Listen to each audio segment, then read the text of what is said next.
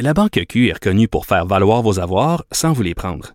Mais quand vous pensez à votre premier compte bancaire, tu sais, dans le temps à l'école, vous faisiez vos dépôts avec vos scènes dans la petite enveloppe. Hmm, C'était bien beau. Mais avec le temps, à ce compte-là vous a coûté des milliers de dollars en frais, puis vous ne faites pas une scène d'intérêt. Avec la Banque Q, vous obtenez des intérêts élevés et aucun frais sur vos services bancaires courants. Autrement dit, ça fait pas mal plus de scènes dans votre enveloppe, ça. Banque Q. Faites valoir vos avoirs. Visitez banqueq.ca pour en savoir plus. Comme à tous les lundis, nous discutons de l'actualité avec euh, l'essayiste Jérôme Blanchet-Gravel. Salut Jérôme. Salut Charles. Écoute, tu veux revenir sur Greta et euh, la grosse marche. euh, quand même, on ne sait pas exactement combien il y avait de gens. Là. Je sais pas si on avait dit 300 000 qu'on attendait. C'était quand même assez impressionnant.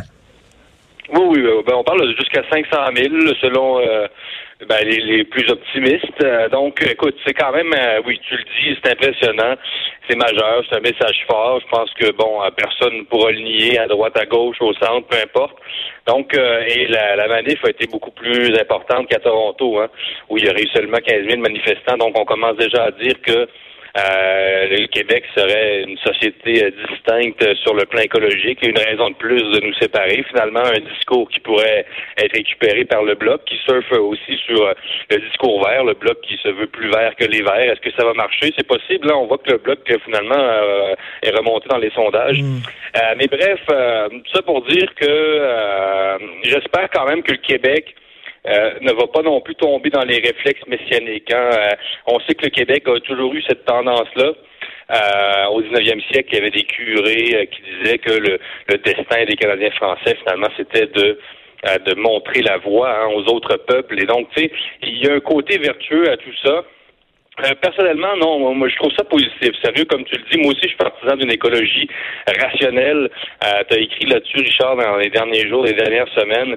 On peut pas se priver de l'écologie. Et moi, je fais, j'ai fait la distinction aussi. Je fais la distinction entre écologie, écologisme. L'écologie est une science. L'écologisme, c'est vraiment une idéologie euh, qui mêle plusieurs choses. Et il y a un discours religieux. Jean-François Nadeau, aujourd'hui, euh, dans le Devoir, a écrit que l'écologisme n'a rien de religieux. Euh, non, attention, là, euh, je pense qu'il faut faire la part des choses.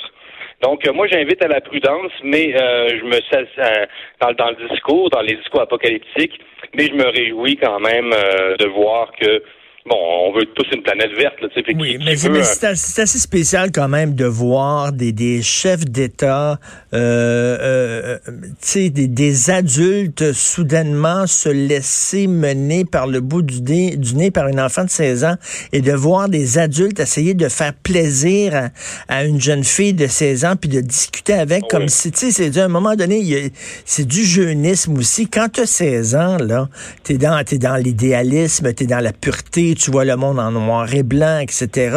Euh, puis Michel Bon. Onfray revient souvent avec ça. Puis d'ailleurs, il se fait tomber dessus, Michel Onfray, en disant de quel droit il ose critiquer Greta. Mais on a le droit de se poser des questions. Ben oui, non, non. euh, Moi, je salue en rien la présence de Greta. Je veux dire, tant mieux si. euh, euh, non, en fait, non. Et j'ai y a pas de tant mieux. Non, non. Moi, je, suis- je suis allergique, euh, très critique de, de, comme tu dis, de cette espèce de, de jeunisme là. Et tu, tu vois, il y a une autre militante auto- autochtone canadienne dont le nom m'échappe, qui a fait un discours à l'ONU. Et là, on, s'en va vers ça. On s'en va vraiment vers. On utilise les enfants, le symbole de la pureté, pour faire passer le message. Et, ça, comme je, l'ai déjà répété, euh, on utiliser des enfants, c'est, pas bon, euh, c'est pas justifiable ni à gauche ni à droite. On on tolérerait pas qu'un mouvement euh, nationaliste utilise des enfants, un mouvement de gauche, un mouvement communiste. On n'imaginerait même pas des petits Che Guevara encore. On n'imaginerait pas ça. Donc euh, euh, non, il y a encore vraiment un réflexe messianique. Euh, L'écologie ça paraît comme une espèce d'idéologie compensatoire. Et euh, il faut quand même, il y a un gros travail de distinction entre la part religieuse du discours et sa part réellement scientifique. Et, et, et c'est pas vrai qu'une certaine dose de scepticisme, pas de climato-scepticisme, mais ça prend encore des gens sceptiques pour Mais dire oui, et- euh, Et, et moi, je disais, Oui, là, Jean- c'est- Jean- euh, euh, Jérôme, je disais, là, avant, il y avait la marche du pardon au Québec, là, où les chrétiens, les catholiques marchaient dans la rue pour demander pardon pour euh, les péchés qu'ils avaient commis euh, au cours de la dernière année. Puis je disais, c'était un peu comme l'équivalent de la marche du pardon. Là. On demande pardon à Greta pour tous les crimes écologiques qu'on a posés. Oui, on, est dans exactement cette logique-là. Et comme je te dis, euh, si, si, tu regardes vraiment l'histoire des idées au Québec au 19e siècle, euh, le, les Canadiens français voyant évidemment que leur pouvoir était était réduit à, néant dans, dans, l'Amérique anglophone, je veux dire, les, Canadiens français ont toujours formé un petit peuple en nombre, en démographiquement, et donc c'est comme si pour compenser finalement une certaine faiblesse entre guillemets, euh, ben pas entre guillemets, en fait, il fallait se rabattre sur euh, des discours vertueux. Et quand même, euh, l'autre chose que ça me dit, c'est que tant mieux si les Québécois veulent montrer l'exemple, euh, c'est super. Mais tu sais, Richard, on est 8 millions de Québécois. Il y a 330 millions d'Américains, il y a 130 millions de Mexicains. les Québécois sont quand même 0,01 il représente 0,01% de la population de l'Amérique du Nord. Donc, euh, c'est beau de donner l'exemple, mais euh, il faut ben quand même pas croire que euh, on, peut pas porter tout le, sort le sort écologique de la planète sur nos épaules. Ben oui, puis c'est pas nous les délinquants de l'environnement. Quand tu regardes, même au Canada, c'est pas nous les délinquants de l'environnement, mais tu as raison. On dirait qu'au Québec, on veut toujours faire mieux que quiconque. On est encore, on est plus vert que vous, on est plus, on est plus, tu sais, on est meilleur que tout le monde. C'est comme si on se sentait investi d'une mission où on devait montrer le droit chemin à suivre. Oui, puis ce qui, ce qui, est, ce qui est plate ou euh, qui est un peu triste, c'est que j'ai l'impression que ce discours-là pourrait, comme je te dis, combler un certain vide. C'est comme si, euh, si on, oubliait finalement notre condition euh, de peuple finalement ben, conquis, quoi, et de peuple qui est menacé.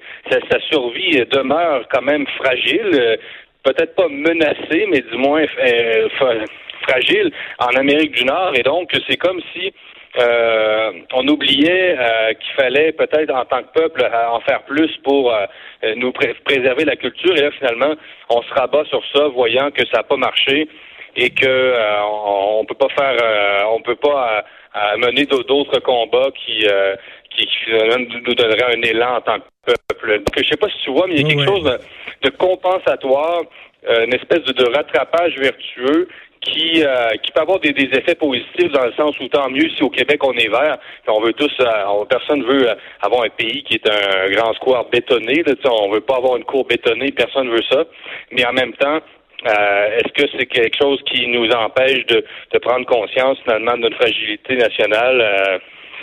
Je pose l'hypothèse, hein, sérieux. Hein. Et écoute, tu veux nous parler là, des, des, des mères voilées en France. Il y a, bon, les, les, les mères, les femmes voilées qui veulent accompagner leurs enfants dans des activités scolaires. On sait que, bon, euh, dans les écoles là-bas, c'est laïque, c'est-à-dire les enseignantes n'ont pas le droit de porter de voile. Mais là, on se pose la question, est-ce qu'on devrait aussi euh, empêcher aux mères qui veulent accompagner leurs enfants dans des activités scolaires de porter leur voix. C'est un peu, c'est poussé loin, là, peut-être, ça. Oui, ben c'est ça, c'est une polémique qui dure depuis au moins deux ans en France, euh, deux deux semaines, mais qui remonte à plus, à plus loin que ça. Ça fait au moins, ben justement, deux, trois ans que, la polémique euh, polémique dure, elle a repris de plus belle euh, dans les deux dernières semaines. Donc, c'est une affiche de la Fédération des conseils de parents d'élèves. donc, c'est une sorte de, syndicat des parents d'élèves qui euh, fait la promotion effectivement des mères voilées. En fait, on voit une mère voilée sur la sur l'affiche qui euh, et on dit que les mères voilées ont droit finalement à accompagner les élèves euh, lors de sorties scolaires. Et le ministre de l'Éducation nationale, Jean-Michel Blanquer, a dit que parce qu'il n'y a pas de loi, Richard, qui interdit les mères voiler à, accompagner euh, des élèves. Ben oui, mais là, c'est pas, pas des enseignantes, elles représentent pas l'État, ce sont pas des fonctionnaires, c'est des mères qui, dans leur vie privée, là, prennent du temps pour accompagner leurs enfants. Moi, à la limite, je te dirais, ça me dérange absolument pas qu'elles portent le voile dans ces occasions-là. Ben, moi, tu sais, Richard, je, tu sais que je suis un grand partisan de la laïcité, mais je trouve que, comme tu dis, euh, ça, ça va trop loin. Ben oui. Euh, c'est contre-productif. Et euh, non, je pense que l'éducation, euh, c'est l'éducation, c'est le système éducatif qui est laïque. Et de là à dire qu'il faut que, que, que les, les, les, mères musulmanes se, se dévoilent en plus, euh, je, je, trouve que c'est malsain même un peu pour le climat social. Euh, et ça, ça donne des armes aux, adversaires de la laïcité parce que ils, imaginent le discours, on va dire, on va dire aux jeunes musulmans, vous voyez, la France est contre vos mamans. Et c'est Ben ça oui. le discours qui apparaît en ce moment. Ben Donc, non, faut pas- faut la pas France virer- aime faut pas vos pas- mamans, aime pas vos mères. Donc, euh, imagine ce que ça donne euh, comme effet euh, dans les banlieues françaises. Déjà que c'est polarisé, déjà qu'on a du conflit social. Euh, c'est- c'est rare que je prenne position euh, contre la laïcité, mais dans ce cas-là, je trouve que c'est euh, c'est exagéré. Là. Non, non, trop, c'est comme pas assez. là. Écoute, c'est quoi? Après ça, on va demander aux mères qui vont chercher leurs enfants euh, à l'école euh, à, à 4 heures euh, de, de, de, se dévoiler parce que c'est dans la cour d'école. À un moment donné, il faut arrêter, là. non, c'est- ça, ça nourrit vraiment une dynamique de confrontation.